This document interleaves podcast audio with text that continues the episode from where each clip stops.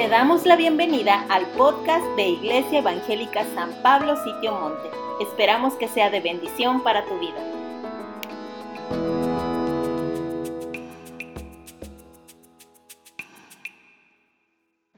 Ay, muchas gracias. Buenas tardes. Ah, los tiempos como han cambiado, la verdad que pienso mucho en los tiempos como han venido cambiando. Yo Ah, puedo hacer memoria ahora que estaba revisando en la preparación de todos estos temas de este mes de octubre y reflexionando en la comunicación que tengo con mis hijos, pero en particular pensaba yo en la comunicación que tengo con mi hija, la más chiquita, que está todavía soltera y este, está ella estudiando y trabajando fuera de, de México.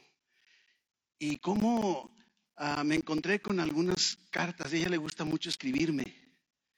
Y, una carta tras otra, yo veía, siempre quiero, cuando quiero animarme, que me siento desanimado, a lo mejor que, a lo mejor que no hay resultados y empiezo a ver esas, las, las conservo, las valoro tanto.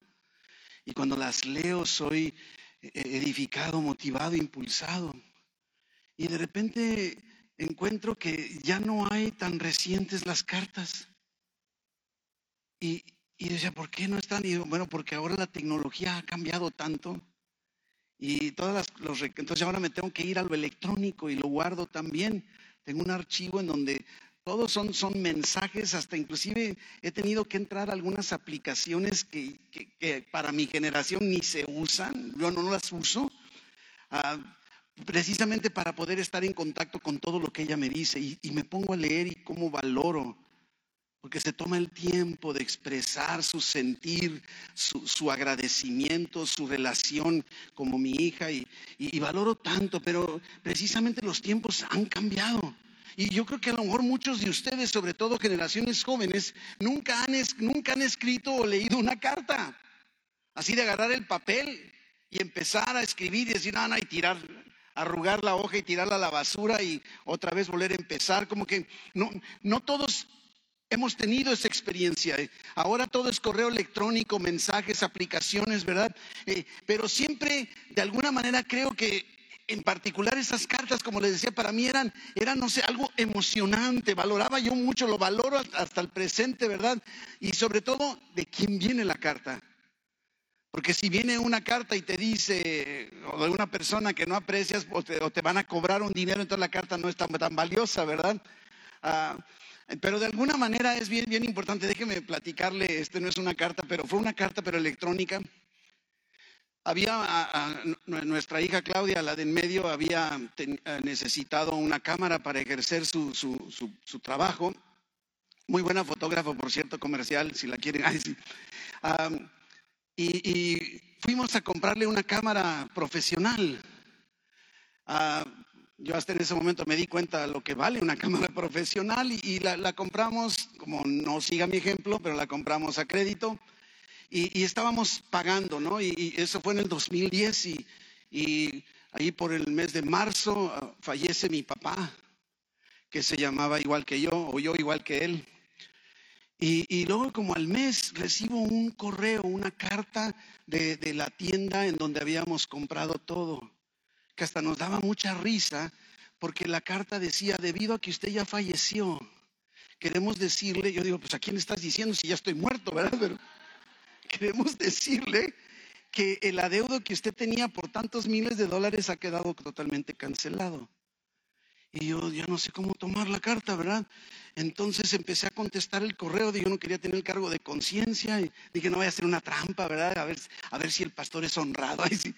Y, y, empecé a contestar y me dijo, mire, ¿sabe que independientemente de que, porque les decía, hay una confusión, mi papá y yo nos llamamos iguales, sí falleció, pero yo no, yo estoy vivo y yo, yo sí les debo. Mire, ya no mueva nada, déjelo así, son políticas de la empresa, no vamos a mover nada, disfrute, pues disfruto, ¿verdad? Entonces, tengo guardada esa carta y a pesar de que ya estamos hablando de que más de 12 años de, esa carta y la tengo guardada, digo, por no ese que quieren llegarme a cobrar un día. Entonces, valoramos las cartas, ahora valoramos a lo mejor los mensajes, ¿verdad? Pero, pero el contenido de la carta y, el, y, la persona que nos está escribiendo, de dónde viene, es, no sé, ven la misma proporción que tanto nos emocionamos o nos agrada. Y, y, yo me preguntaba al estar viendo todo esto, digo, ¿te imaginas, te imaginas que de repente yo empezara y les dijera, hey, ¿qué creen iglesia? Les voy a leer la carta del Señor Jesucristo para la iglesia evangélica San Pablo que se congrega en el sitio monte. Si te puedes imaginar, entonces, oye, ¿de quién viene? Y lógicamente dirás, que mira decir? Lógicamente, pero si pondríamos, es más, me pregunto yo, ¿qué nos diría? Si Jesucristo nos enviara una carta a, la, como nosotros como iglesia, ¿qué nos diría? ¿Qué diría inclusive de nosotros? Diría ahí por ahí, fulanito, mucho cuidado, ¿verdad? O diría algo bueno, o diría algo malo, nos daría un consejo. ¿Qué, diría esa carta? ¿Te has puesto a pensar, no sé, de alguna forma? Pues en realidad Jesucristo ya nos escribió, y no una carta, nos escribió siete cartas. Siete cartas que Jesucristo escribe a la iglesia, que, a las iglesias que estaban en, en Asia que se aplican directamente a nosotros como iglesia el día de hoy. Y esas siete cartas se encuentran en los capítulos 2 y 3 de Apocalipsis. ¿Verdad? De alguna manera. Hemos entrado al mes de octubre y hemos estado, si se acuerda? El año 2022 es el año de la iglesia, ¿verdad? De la iglesia. Y el mes de octubre la, serie de este mes se llama La Iglesia Vigilante y está basada en los primeros tres capítulos del libro de Apocalipsis. No crea que vamos a recorrer todo Apocalipsis. Por ahí hay unas grabaciones que hace tiempo estuvimos impartiendo mi hijo Quique y yo acerca de Apocalipsis. Si está interesado, vamos preguntándole a Rubén que les dé el link y con gusto pueden extender su conocimiento. Pero vimos el domingo pasado precisamente la revelación de Jesucristo en el capítulo 1 de Apocalipsis. Jesús se revela al apóstol Juan, a la iglesia, en su posición de exaltación como perfecto Dios y perfecto hombre. Nos recuerda que somos amados, que somos perdonados, que somos la luz del mundo, que somos reyes y sacerdotes. Y eso que todavía no entra a la carta. Nos está el primer capítulo describiendo a Jesús, ¿verdad? Nos arraiga a nuestra esperanza prometida de que Jesús viene por su iglesia y a completar su plan de eternidad sobre nosotros. No estamos en manos de cualquier persona. Jesús nos declara aptos para recibir, para comprender y para ejecutar su palabra en todo lo que hagamos. Y por todo esto y, mucho más, diríamos, podemos abrir estas cartas sin temor, ¿sí? Y con una gran expectativa. Inclusive el capítulo 1 nos dice que, somos bienaventurados si, leemos y prestamos atención a lo que está escrito en, en el capítulo 1 de Apocalipsis. Somos bendecidos. Tristemente muchos le tienen miedo al Apocalipsis. Con solo oír el nombre empiezan a temblar. Piensan en el fin del mundo, en el castigo, en la gran tribulación. Y, tristemente es lo que el, enemigo nos ha engañado para alejarnos de la descripción de la verdad de lo que Jesucristo quiere transmitirnos. Y por eso dice, bienaventurados, bienaventurados. Mi hermano, cada vez que abres el libro de Apocalipsis y pones atención a lo que se está diciendo, ¿sí?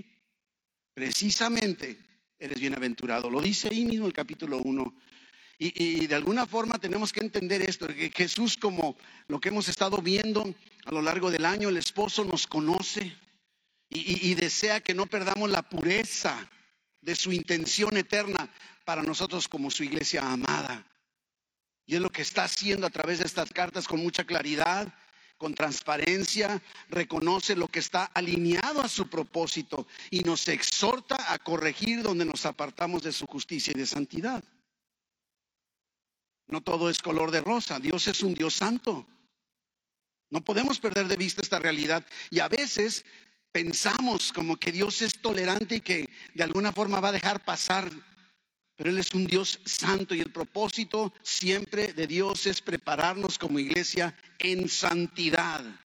Lo vimos inclusive en las series anteriores en Efesios 5:27, en donde nos está diciendo el propósito de Jesucristo, dice, a fin de presentársela a la iglesia a sí mismo, una iglesia gloriosa, que no tuviese mancha, ni arruga, ni cosa semejante, sino que fuese santa y sin mancha. ¿Recuerdan? Wow.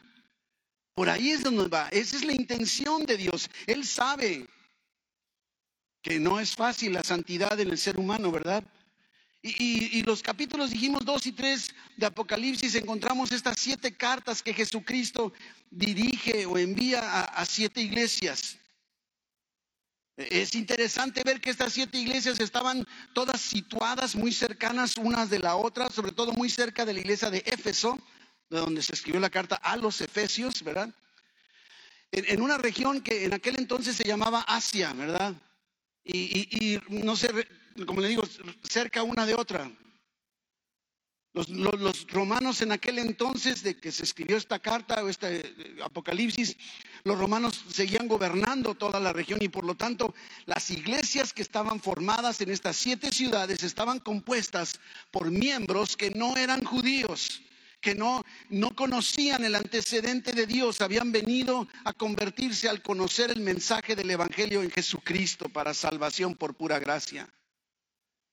Pero venían de un mundo pagano, venían de, practicar un paganismo en, todas partes, gente que había salido de un contexto idólatra sumamente pagano, ¿verdad? Esa es, es como la característica de todos los miembros de las iglesias estas que estamos y el día de hoy, lógicamente, si son siete iglesias, el día de hoy vamos a ver solamente dos, no se preocupe que vamos, no vayamos a ver las siete. Y nos vamos a brincar el orden.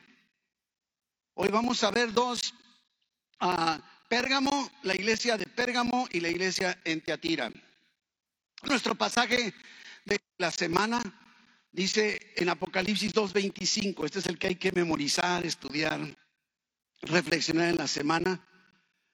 Apocalipsis 2.25, pero lo que tenéis, retenerlo hasta que yo venga.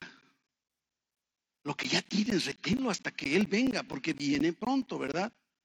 Una de las cosas que es bien importante que no podemos perder de vista es que nosotros vemos que en, toda la Biblia no encontramos una descripción de Jesucristo. Yo, yo no encuentro que Jesucristo tenía el cabello este güero y ojitos claros y era chaparrito, altito, flaquito, gordo, fornido. No nos describe, pero en cambio Apocalipsis nos tiene una descripción increíble.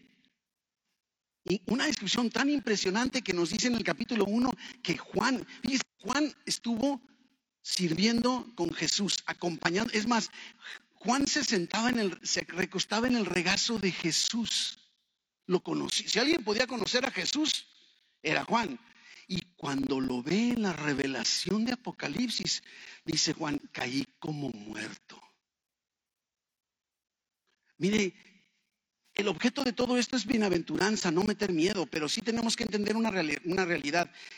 El Jesucristo de hoy es el Jesucristo revelado en Apocalipsis. Ojos como llama de fuego, de su boca, una espada tenemos que ver, ya, no es ese Jesús azotado, burlado, escupido, crucificado.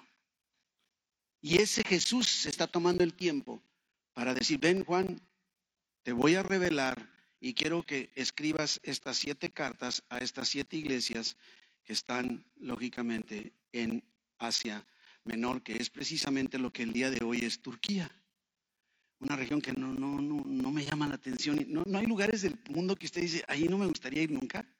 Pues no, no digo que no, yo no, hay algún turco aquí, ¿sí? Más que el café turco, ese sí se lo puedo celebrar, ¿verdad? Pero bueno, no me llama la atención. Y la Turquía, otra vez he visto paisajes hermosísimos, no quiero hablar mal de Turquía, pero no me llama la atención. Pero Pérgamo en particular, esta, esta primera iglesia de la que vamos a hablar hoy, no, no era una ciudad como las dos primeras ah, ah, iglesias que después vamos a ver. Más bien era una ciudad que se distinguía por su importancia política y religiosa.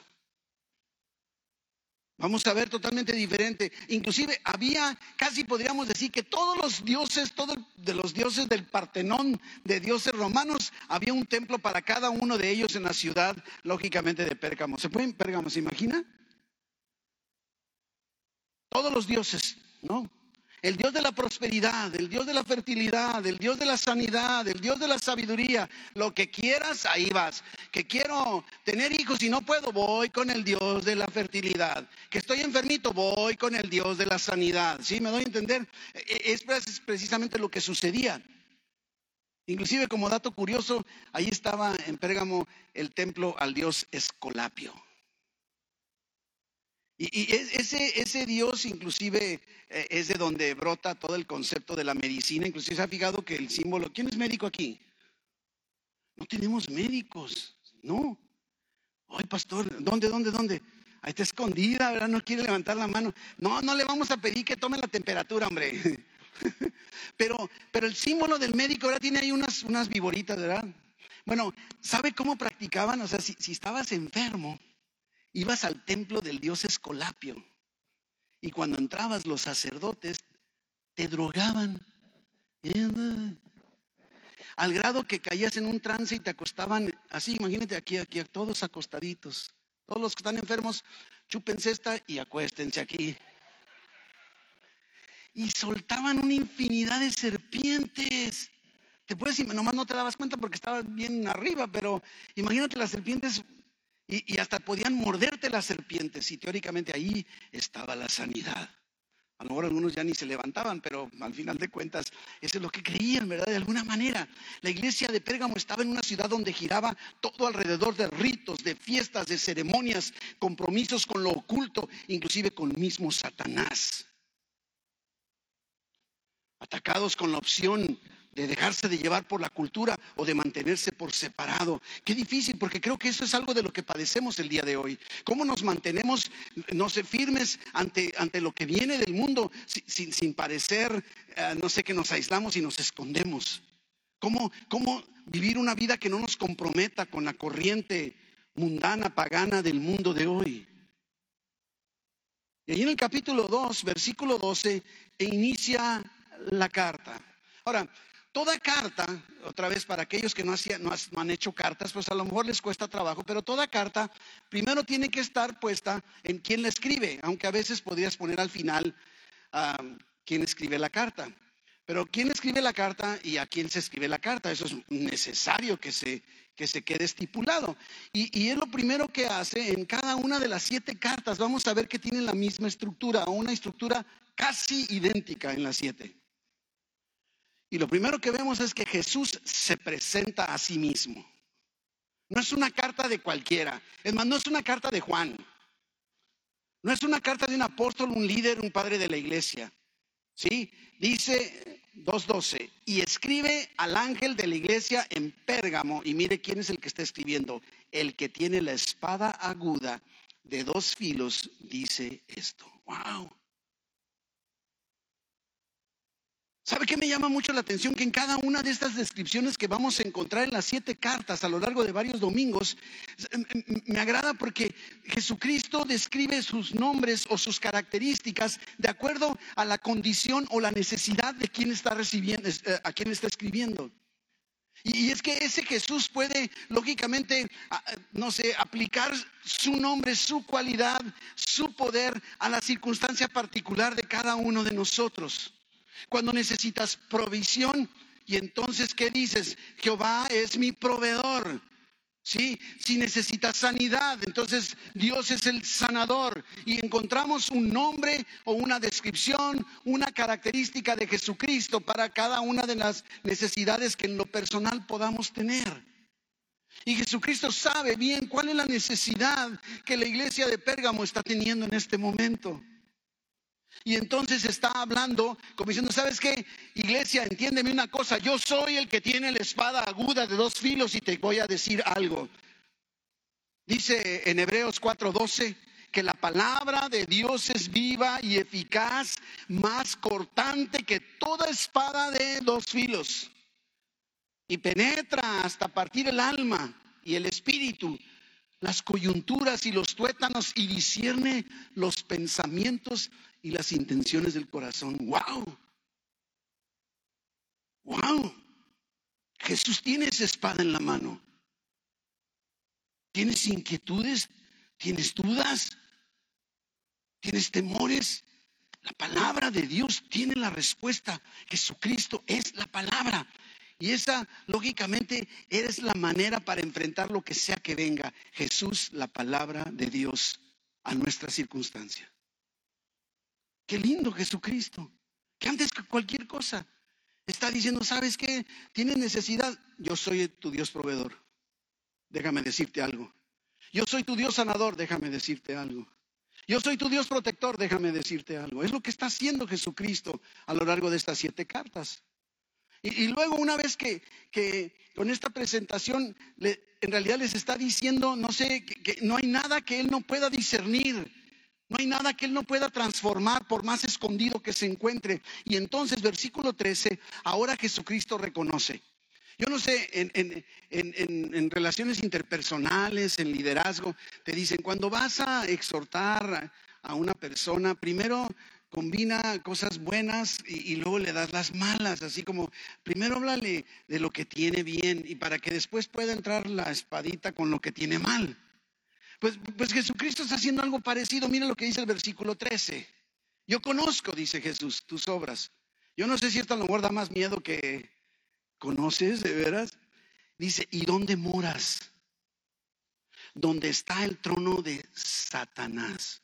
O sea, sé que estás pasándola difícil.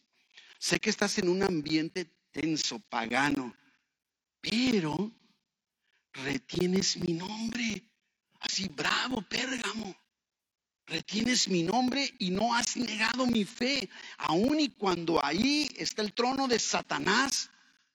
Sí, ni aun en los días en que Antipas dice, mi testigo fiel fue muerto entre vosotros, donde mora Satanás aún ante la persecución del liderazgo y del, en este caso la muerte, el asesinato de líderes, de todas maneras tú has permanecido fiel. Bravo, Pérgamo. Jesucristo sabe tu esfuerzo, Jesucristo sabe tus avances, Jesucristo conoce tu corazón, tu deseo de caminar a su lado, agradándole en todo. Son palabras de aliento, palabras de ánimo. Jesús está reconociendo que aún en medio de un ambiente tan pagano como este, tan opresivo y diabólico, Pérgamo ha protegido el fundamento de su fe. Y podríamos decir que eso le dice Jesucristo a San Pablo en medio de donde estemos viviendo y como estemos viviendo. Hemos mantenido como iglesia la fe, inclusive ante el peligro de la persecución y martirio que no tenemos, gracias a Dios, todavía por acá. Inclusive los que no participaban en toda esta organización política y religiosa quedaban fuera de toda oportunidad para prosperar y sobrevivir económicamente. Eran excluidos. Pero una vez que se presenta, sí, una vez que reconoce, ahora entra, ahora Jesús exhorta. Versículo 14, pero tengo, pero, ese pero, híjole. Me gusta cuando es en el sentido positivo, pero cuando es de, o sea, todo de lujo, qué bueno que, pero, espérame tantito, espérame iglesia. Tengo unas, ¿sabe qué lindo Jesús? Pocas cosas contra ti. Unas cuantas, así nada más. Unas pocas que tienes ahí a los que retienen la doctrina de Balaam, que enseña a Balac a poner tropiezo ante los hijos de Israel, a comer de cosas sacrificadas a los ídolos y a cometer fornicación. Y también tienes a los que retienen la doctrina de los nicolaitas, la que yo aborrezco. Unas pocas cosas. Qué bueno que no siguió con más. Yo no sé cuántas más habrá, no sé. Y yo digo, tal vez, no sé, en forma inconsciente, tratando de sobrellevar la persecución, tratando de encajar, porque a veces así, mejor no digas nada, mejor, mejor manéjate como cristiano de la secreta, ¿sí? para que no, no te hagan burla en el trabajo. Lo que nos está diciendo aquí que esta iglesia permitió entrar dos herejías, la doctrina de Balaam, es una doctrina de doble ánimo que llevó al pueblo de Dios a contaminarse Dios ha venido tratando de tener un pueblo para él mismo y dice, yo soy un Dios celoso y quiero un pueblo para mí. Y la doctrina de Balaam, lógicamente, sí, vino a contaminar, se contaminaron inclusive los, los, hebreos casándose con moabitas y viceversa, contaminando y llevando a una vida de idolatría y de paganismo. Eh, lógicamente está hablando de esa doctrina que está llegando acá en el año casi 100 después de Cristo. Y, la doctrina de los nicolaitas se caracterizaba porque ellos separaban el espíritu del cuerpo. Entonces decían, ¿sabes qué? El cuerpo, el cuerpo puede hacer lo que quiera, o sea, que haga lo que quiera, lo que sienta, porque al cabo que el espíritu es otra cosa. Y, imagínate entonces, haz lo que, se lo, que el cuerpo te, te pida. Mire, yo le hago caso al cuerpo para comerme unos tacos y mire el resultado. Me doy a entender, o sea, es evidente, pero eso es lo que sucedía. Haz lo que quieras porque el cuerpo lo pide. El cuerpo lo necesita. Tu espíritu, eh, tu espíritu es otra cosa. Esa era la doctrina, lógicamente, de los nicolaitas, más o menos, ¿verdad? Pero ambas mezclando lo impuro con lo puro, la idolatría, la fornicación, la inmoralidad, las herejías por todas partes. Y luego, número cuatro, dentro del contexto de la carta o el contenido o el formato de la carta, viene también algo hermosísimo. Jesús da la oportunidad. ¿Sabes qué? Me encanta en alguna ocasión recuerdo, uy, hace muchísimos años, estoy hablando de hace como 30 años, a lo mejor más, dando una clase de escuela dominical ahí en playas. Y, yo, yo estaba diciendo, Dios es un Dios de segunda oportunidad. Y levanta la mano uno de los alumnos, nuestros hermanos, y dice, pastor, más bien usted haber querido decir es un Dios de segundas oportunidades. Y desde ese día se me quedó grabado y sí cierto. Yo no sé tú, pero a mí cuántas segundas oportunidades Dios me ha dado para levantarme y agarrarme de su mano y empezar de nueva cuenta a caminar. Dice Proverbios, siete veces cae el justo, se vuelve a levantar. Y viene, viene Jesús dando la oportunidad, versículo 16. Por tanto, se fija, soy el que tiene la espada, ¿sí? Te, te has portado bien, has mantenido la fe, pero Por lo tanto, arrepiéntete. Ahora, ¿sabe qué me agrada de esta amenaza? Que, si no leemos bien podemos confundirnos porque dice, arrepiéntete, pues si no, si no te arrepientes, vendré a ti pronto. pero mira lo que dice, y pelearé contra ti, ah, ah, contra ellos. Ahora estás en idolatría, entonces sí, arrepiéntete porque ahí te va. Está diciendo, mira, voy a pelear contra ellos con la espada de mi boca. Se fija otra vez la misma característica con la cual inició su, su descripción. El arrepentimiento, iglesia, tiene que ver con un cambio de dirección, pero no nada más de que yo a veces decía, vas para, para Ensenada y cambias de dirección y ahora vas para Mexicali. No, en realidad también tiene que ver con un cambio de mentalidad. El arrepentimiento es darte cuenta Decir, ¿sabes qué? Esto que, esto que de alguna manera he estado practicando no es del agrado de Dios, me alejo de ello, ¿verdad? Cambio de mentalidad, permitir que el Espíritu Santo, no sé, nos muestre dónde está el engaño, ¿verdad? Es bien importante que pensemos en el arrepentimiento. No quiere decir que entonces vengas de rodilla y golpeándote con unos nopales en la espalda y haciéndote tantas, no sé, penitencias. Eso no es. El arrepentimiento es un cambio de mentalidad. Por eso dice Romanos 12, versículo 2, precisamente la renovación, ¿verdad?, del entendimiento. Y luego, el punto número 5 del componente de la carta, Jesús promete. Wow. Jesús promete. Versículo 17. El que tiene oído, ¿tienes oído? Oiga. Digo, aquí todos tenemos oídos, ¿no? Bueno, hay algunos que a lo mejor no, ¿verdad? Pero escuchamos. Y, el que no, le traducimos lo que el Espíritu dice a las iglesias. Al que venciere, al que se quede firme, al que se mantenga, al que esté buscando continuamente, aunque se caiga, se vuelva a levantar, daré a comer del maná escondido y le daré una piedrecita blanca y en la piedrecita ah, escrito un nombre nuevo, el cual ninguno conoce sino aquel que lo recibe, al que venciere, al que permanece firme en el fundamento. Nos va a dar de comer del pan escondido, del maná, de ese Jesús vencedor, el alimento, la vida misma del cuerpo de Cristo hacia la iglesia. Como decía Jesús mismo en Juan 6:35, yo soy el pan de vida, dijo Jesús. El que a mí viene nunca tendrá hambre y el que en mí cree no tendrá sed jamás. ¡Wow! Increíble. Ya nos ha dado a Jesucristo para enfrentar lo que sea que estemos enfrentando en lo individual o como iglesia. Y lo dice, te daré una piedrecita blanca con un nuevo nombre. Y el otro día estaba platicando, eh, eh, estudiando este tema, y, me decía un hermano, oiga, pero ¿y cuál nombre? Le digo, léele, ahí dice que nadie conoce. Yo no sé. Yo no sé, ahí dice que no, ¿verdad? Nadie conoce. Dios inclusive le dio a Jesús un nuevo nombre. Ahí lo dice en Efesios, en Filipenses 2, versículo 9 podemos comprender lo que está sucediendo. Dice, por lo cual Dios también lo exaltó hasta lo sumo a Jesús y le dio un nombre que es sobre todo nombre. Wow.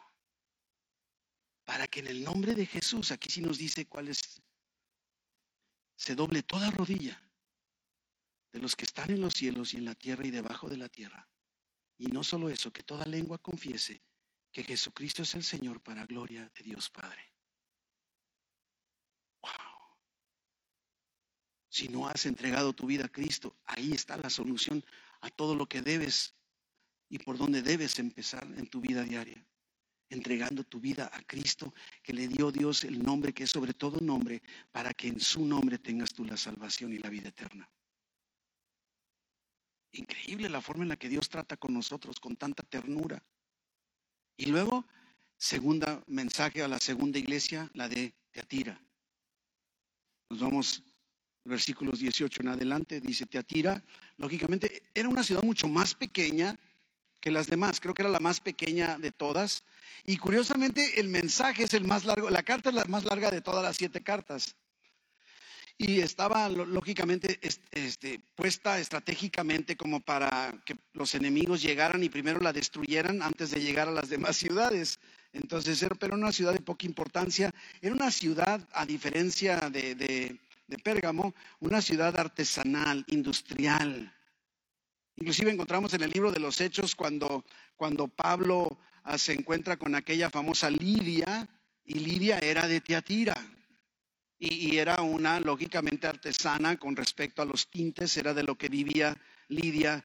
Y, a lo mejor de ahí Lidia llegó, a lo mejor llegó a Tiatira y compartió el mensaje. No nos dice cómo se, se forjaron todas estas iglesias, salvo la de Éfeso, ¿verdad? Y entramos otra vez, versículo 18, Jesús se presenta. ¿Cómo se irá a presentar Jesús ante la iglesia de Teatira? Escribe al ángel de la iglesia en Teatira. El Hijo de Dios, wow. El que tiene ojos como llama de fuego y pies semejante al bronce bruñido, dice esto. Jesús se está presentando como el Hijo de Dios, como Dios mismo. Me preocupa que hay ciertos cultos que niegan la divinidad de Jesús. Y dicen, no, Jesús es uno de los hijos de Dios. Jesús es el Hijo de Dios, es Dios mismo, con ya ojos como llama de fuego, simbolizando que nada escapa su mirada. Nada escapa su mirada. Y no solo eso, ese fuego consume todo lo que es temporal. Pies semejantes al bronce bruñido. Siempre el bronce simboliza juicio. Y de alguna manera precisamente es como podemos ver. Inclusive algunos relacionan esto del bronce con la, con, la artesanía de, de Teatira, pero no me quiero meter en más pero en particular se presenta como el Hijo de Dios. Ahora, déjame explicarte algo. En Teatira, en esta ciudad pequeña de Teatira, también muy pagana, ¿verdad? Ah, dentro de varios dioses a, quienes adora, a quien adoraban en Teatira, adoraban al dios Apolo.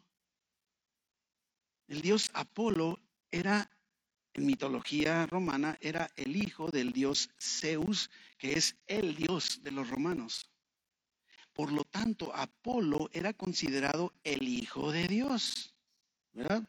Al grado inclusive había monedas en donde decía Apolo, el hijo de Dios. ¿Se puede imaginar la lucha del cristiano para poder decir que Jesús es el hijo de Dios y no Apolo? Dios, estaban en una situación complicadísima, complicadísima. Y entonces entendemos por qué Jesucristo comienza su mensaje diciendo, el Hijo de Dios, no Apolo. El Hijo de Dios soy yo, Jesús. Se fija, se está introduciendo. No, no pongas tu fe en ese Apolo que a lo mejor ni sabe quién es, ni a lo mejor nunca lo has visto y no ha hecho nada por ti. Y pon los ojos en el verdadero Hijo de Dios que soy yo, dice Jesús. Yo soy el verdadero Hijo de Dios. Se fija, viene y utiliza un nombre, una característica que va de acuerdo a la necesidad o lo que puede servirle a Teatira para enfrentar lo que venga. Y luego, número dos en la carta, el formato reconoce Jesús. Ahí viene, ahí viene lo bueno, lo bueno, versículo 19. Yo conozco tus obras y amor y fe y servicio, wow, y tu paciencia, y que tus obras postreras son más que las primeras. Yo también me imagino que había muchas otras cualidades y de alguna manera se limitó. No necesariamente eran las únicas, ¿verdad? Pero las obras de la iglesia de Teatira fluyen de su amor. las obras de nosotros como iglesia evangélica San Pablo fluyen del amor por Jesús que resulta en servicio y en paciencia. Es como caminamos. Son obras fruto del fundamento y no de la carne, que brotan con respecto a lo que creemos de Jesucristo, el Hijo de Dios. Y luego, una vez que les dijo lo bonito, ahora exhorta. Versículo 20. Pero, ay Jesús, te hubieras brincado esos versículos. Tengo unas pocas yo sigo diciendo, qué lindo Dios. ¿Sabes que viene contigo y te dice, ¿sabes qué, mijito? Pues tengo algunas, poquitas cosas. Y gracias que dices poquitas porque no vas a traer todas, ¿verdad? Que toleras que esa mujer Jezabel, ese nombre así está bien agresivo, ¿verdad? Que se dice profetiza, enseñe y seduzca a mis siervos a fornicar y a comer cosas sacrificadas a los ídolos. Y le he dado tiempo para que se arrepientan pero no quiere arrepentirse de su fornicación. He aquí yo la arrojo en cama y en gran tribulación a los que con ella adulteran, si no se arrepienten de las obras de ella. Y a sus hijos, oiga, esto está pesado, heriré de muerte y todas las iglesias sabrán que yo soy el que escudriña la mente y el corazón y os daré a cada uno según vuestras obras.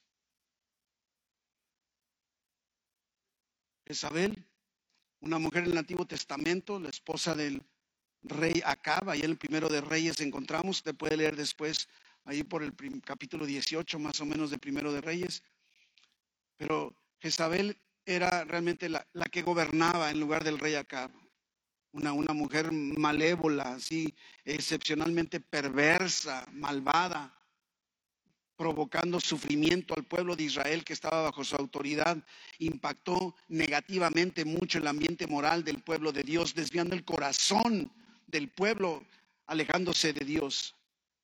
Lo más seguro es que no, en, Teatira no, se no era una mujer que se llamaba Jezabel. No le ha pasado así como, déjeme platicarle lo de un hermano, pero no le digo su nombre para no comprometerlo. Vamos a poner que se llamaba, no, Juanito, ¿verdad? Sí, bueno, Juanito, no tengo nada contra ti, pero se me vino el nombre. Así, o sea, como que estaba, a lo mejor, insisto, ni siquiera se llamaba Jezabel, pero se comportaba como tal. Así como cuando dicen, no, esa, esa parece bruja. O sea, no se llama bruja, pero parece bruja, ¿no? De alguna manera, no sé, perversa de todas maneras, al no estar bajo la gracia en relación personal con Jesucristo. Y la iglesia estaba mezclando su cultura con la cultura pagana de esos tiempos. Inclusive, mire, aquí quiero hacer un paréntesis bien importante. Somos acusados como cristianos ante la cultura de hoy como intolerantes. Ustedes los cristianos son intolerantes. Pero yo creo que el concepto de tolerancia es un concepto equivocado. Déjame decirte algo, tanto para nosotros como iglesia, como para todos aquellos que a lo mejor vienen de pasada o vienen por primera vez. Amar no es lo mismo que tolerar. No es lo mismo. Debemos tener cuidado de no confundir amar a la persona con tolerar el pecado en el que pueda estar viviendo. Y esta iglesia estaba tolerando a esta mujer. Toda conducta desviada apunta a una creencia equivocada que produce un mal resultado. Y Dios no tolera o acepta el pecado. Debemos entenderlo. Este es un principio. Y esta iglesia está coqueteando, la iglesia de Teatira, con el pecado y empieza a surgir una tensión que también nosotros estamos experimentando el día de hoy, de hoy. Como les decía, viviendo en una cultura que si no estás de acuerdo con todos y en todo, somos intolerantes. ¿Cuántos de nosotros hemos sido acusados de intolerantes? Y lo digo como ministros, inclusive hemos sido acusados de, predicar una intolerancia. Y, yo de alguna manera, pues, ¿cómo poder adorar y servir a un Dios que no tolera el pecado, viviendo en un mundo que espera que seamos tolerantes? ¿Cómo alcanzar a un mundo que está viviendo en pecado sin envolvernos en pecado? Y vuelvo a decir, tenemos que reconocer que hay una gran diferencia entre aceptar y aprobar. No es lo mismo aceptar que aprobar. Hay una gran diferencia. Aceptamos a todas las personas, pero no aprobamos todo lo que hacen. Esto es bien importante. Nuestra iglesia siempre estará abierta para todos, porque precisamente aceptamos a toda persona. No tienes que tener todo resuelto con Dios para poder estar con nosotros en San Pablo. Aceptamos a todas las personas, no importa lo que ellos estén pensando o haciendo, nuestras puertas están abiertas para todos, pero debemos comprender que eso no significa que aceptamos o estamos de acuerdo con todo estilo de vida o de preferencias. Hay una gran diferencia entre aceptar, amar, estar dispuestos a ayudar y otra cosa es estar de acuerdo o aprobar el estilo de vida. No importa cómo estés viviendo, te amamos te aceptamos aquí, pero no estamos de acuerdo si estás viviendo una vida alejada con lo que los principios bíblicos establecen. Es bien importante que no perdamos de vista esta realidad.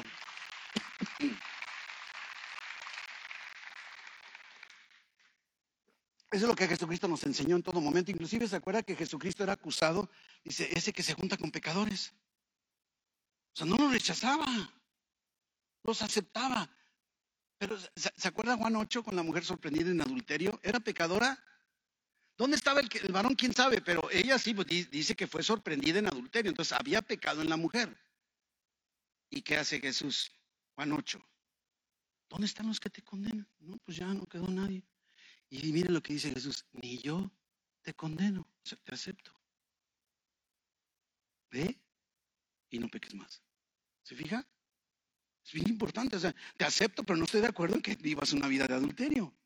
Y esta es la postura de nosotros como Iglesia Evangélica San Pablo en particular.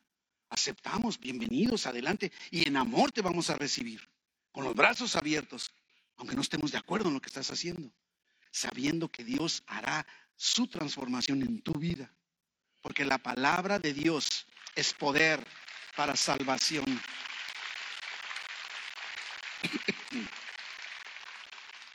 Dios te ama ahí donde te encuentras. Quiero dejar bien claro esto. No importa lo que has hecho, lo que estás haciendo o cómo estés viviendo, Dios te ama. Pero te ama tanto que no va a dejarte en esa condición. No te condeno, pero aléjate de todo eso. Bien importante. Y luego el segundo punto, cuarto punto de la estructura de la carta, Jesús da oportunidad. Apocalipsis 2.24. Pero a vosotros y a los demás que están en Teatira, a cuantos no tienen esa doctrina y no han conocido lo que ellos llaman las profundidades de Satanás, yo os digo, dice Jesús, no os impondré otra carga, pero lo que tenéis, retenedlo hasta que yo venga. Jesús reconoce que hay un remanente fiel un remanente que no se ha permitido contaminar con la cultura pagana y les declara libres en cuanto a la corrección que pudiera venir sobre los que no se arrepientan. A estos Jesús los anima a retener lo que ya es de ellos su herencia espiritual. Y es el mensaje de Jesús para nosotros como Iglesia Evangélica San Pablo. Retengamos precisamente lo que ya nos ha sido dado en Cristo. Y luego, quinta parte de la estructura, promete. Promete, versículos 26 en adelante, al que venciere y guardaré mis obras hasta el fin. Yo le daré autoridad sobre las naciones y las regirá con vara de hierro y serán quebradas como vaso de alfarero, como yo también lo he recibido de mi Padre.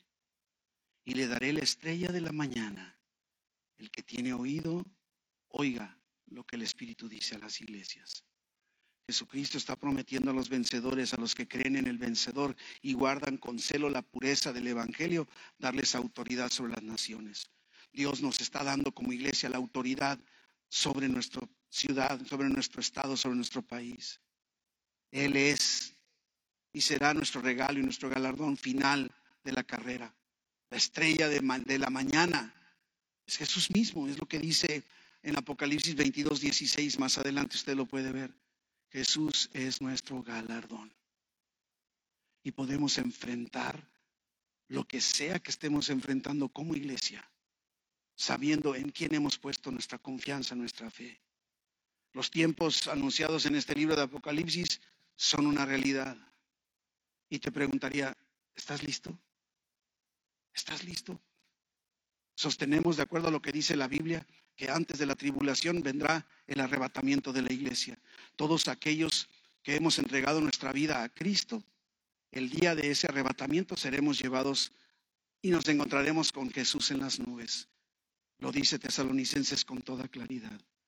Y yo te quiero preguntar en esta tarde ya para cerrar. Si hoy fuera el arrebatamiento, el rapto de la iglesia, ¿te irías o te quedarías? Porque la única manera de irte es Jesucristo. No es si te portas bien, no es si te portas mal, es si has entregado tu vida a Cristo. ¿Estás listo? No dejes pasar esta oportunidad del mensaje de Jesucristo también para ti si no le has conocido o no le has entregado tu vida todavía. Que puedas dar este paso de fe, te puedes acercar con cualquiera de los líderes, servidores y diles, yo quiero entregar mi vida a Cristo.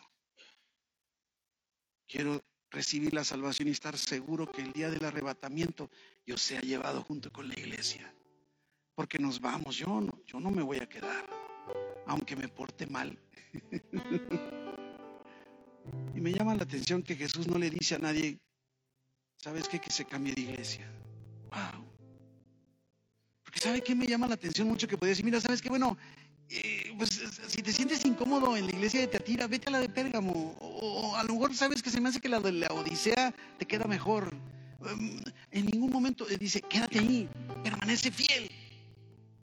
Es tan importante en estos tiempos, sobre todo ahora con el internet y, las no, presenciales, en donde, eh, no sé, hay personas que andan como, decía mi abuelo, como, como sapos brincando de una iglesia a otra.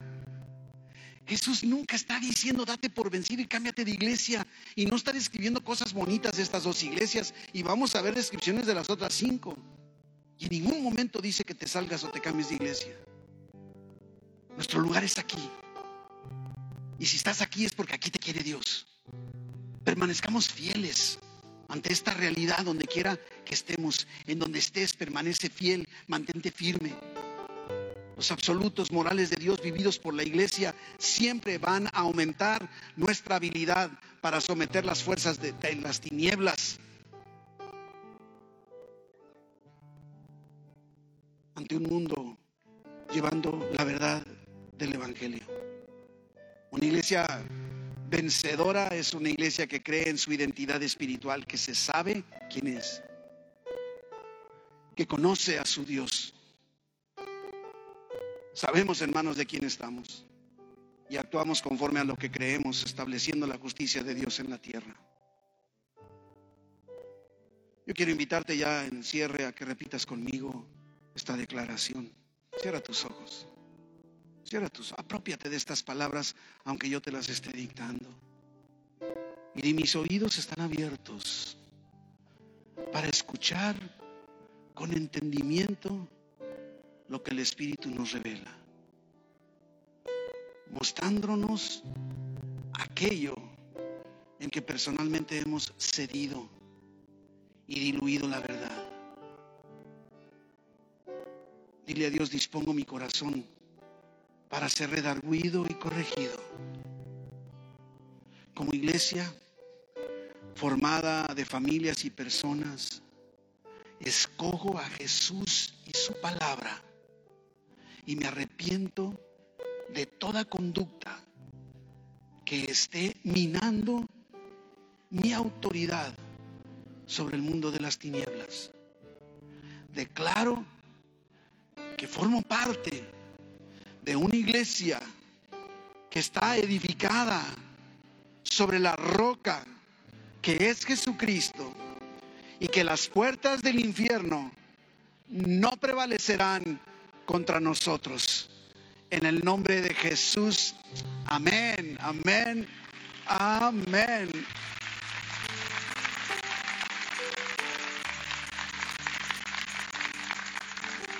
Amado Padre Celestial, te damos muchas gracias por tu paciencia,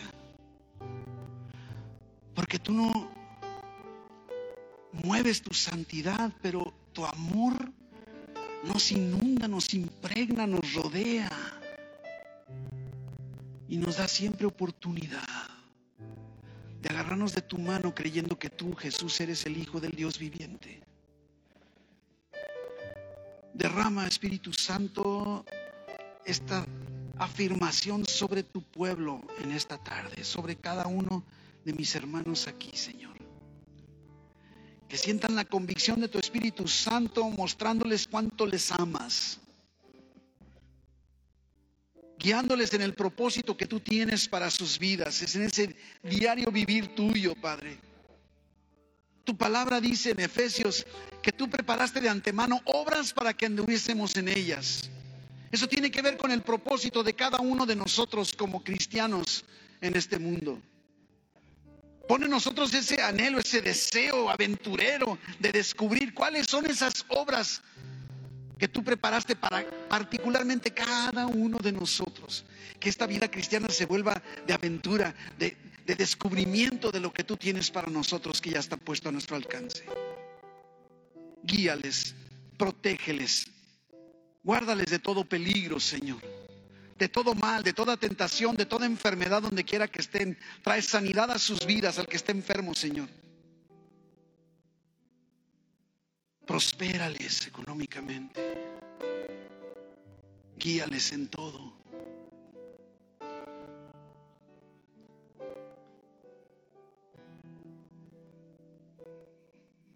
que sientan tu abrazo cada instante de sus vidas, sabiéndose amados, protegidos y resguardados con la palabra de tu poder.